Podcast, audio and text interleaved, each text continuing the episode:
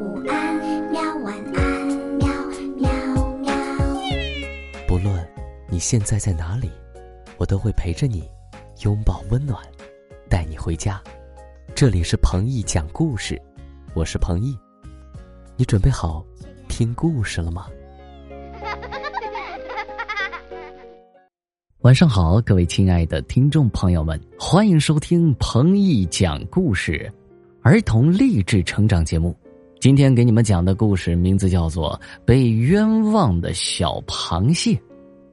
冤枉这个词儿，你们有没有感同身受的感觉呀？你没做过的事情，别人硬是说你做了，那这就是冤枉和误会。那是谁冤枉了小螃蟹呢？原来是他的好朋友小毛头。这小毛头啊，虽说是小螃蟹的朋友，可是他总觉得小螃蟹的一个习惯太霸道了。嗯，各位小听众，你们是不是也猜到了是什么习惯呢？别着急，我们这就一起到故事里去听听看吧。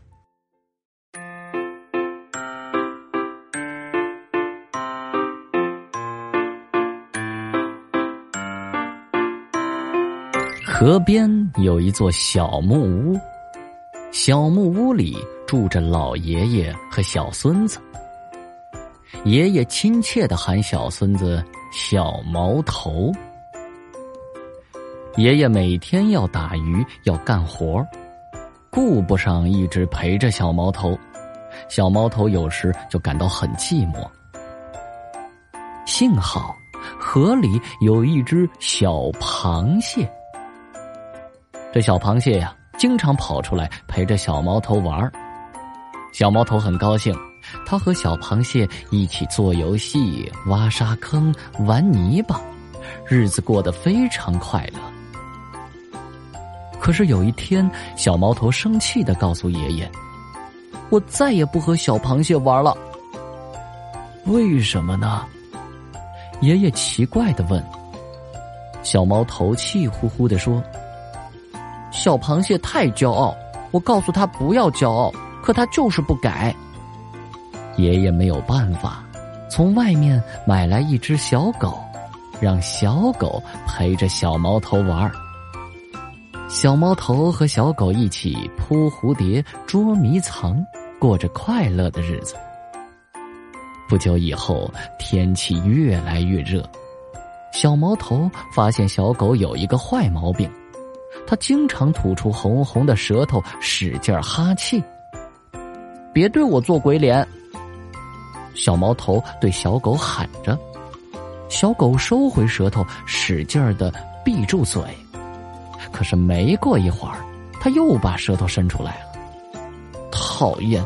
没听到我叫你不要做鬼脸了吗？小毛头生气。小狗还是不听小毛头的话，总是闭不住嘴，老是把长长的红舌头伸出来。小毛头更生气了，他找爷爷告状：“爷爷，我再也不跟小狗玩了。”又怎么啦？小狗对我不礼貌，总是冲我做鬼脸，喏，就像现在这个样子。小毛头指指爷爷的身后。爷爷回头看见小狗蹲在那儿，可怜巴巴的望着他们，红舌头伸得老长老长。爷爷笑了，说：“ 小毛头，你错怪小狗了，它根本就没有做鬼脸呐。那它为什么吐舌头？”爷爷耐心的给小毛头解释。咱们觉得特别热的时候，身上就会出汗，我们的汗水能从皮肤上的汗毛孔排出来。小狗的汗毛孔在它的舌头上，天热时，小狗就会伸出舌头，加快呼吸，让汗快一些排出来，把身上的热量散发出来，它就感到凉快了。听了爷爷的话，知道自己冤枉了小狗，小毛头很惭愧。他又想到了小螃蟹的事情，迟疑的问：“爷爷，我会不会也冤枉了小螃蟹呀？”哦，那你说说，那天什么事情让你觉得小螃蟹太骄傲了呢？小毛头想了一会儿，说道：“小螃蟹，小螃蟹总是横着走路，这不就是横行霸道吗？我让它向前走，可它就是喜欢横着走。你说这是不是也有原因呢？”好孩子，学会动脑筋了。你说的对，你真的冤枉小螃蟹了，因为螃蟹有四对腿儿，它的每条腿儿，它的关节呀，只能向下弯曲，而不能向前向后弯曲。爬行时，必须先用一边腿儿的指尖抓地，再用另一边的腿儿直伸起来，把身体推过去。所以，他只会横着爬呀。原来是这样啊！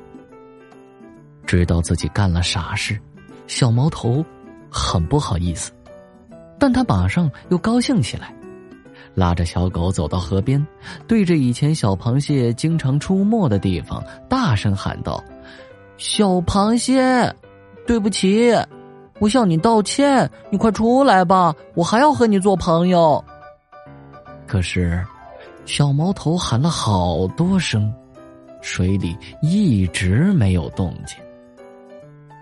是不是小螃蟹生我的气，再也不理我了？小毛头伤心极了。小毛头正在难过，忽然感觉有谁在撕扯自己的裤腿。他低头一看，惊喜的叫出声来：“哇，小螃蟹，是你啊！”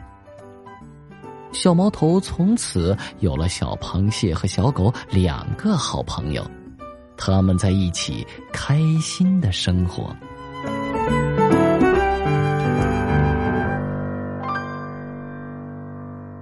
宝贝们，听完故事，你们是不是学到了两个小知识呢？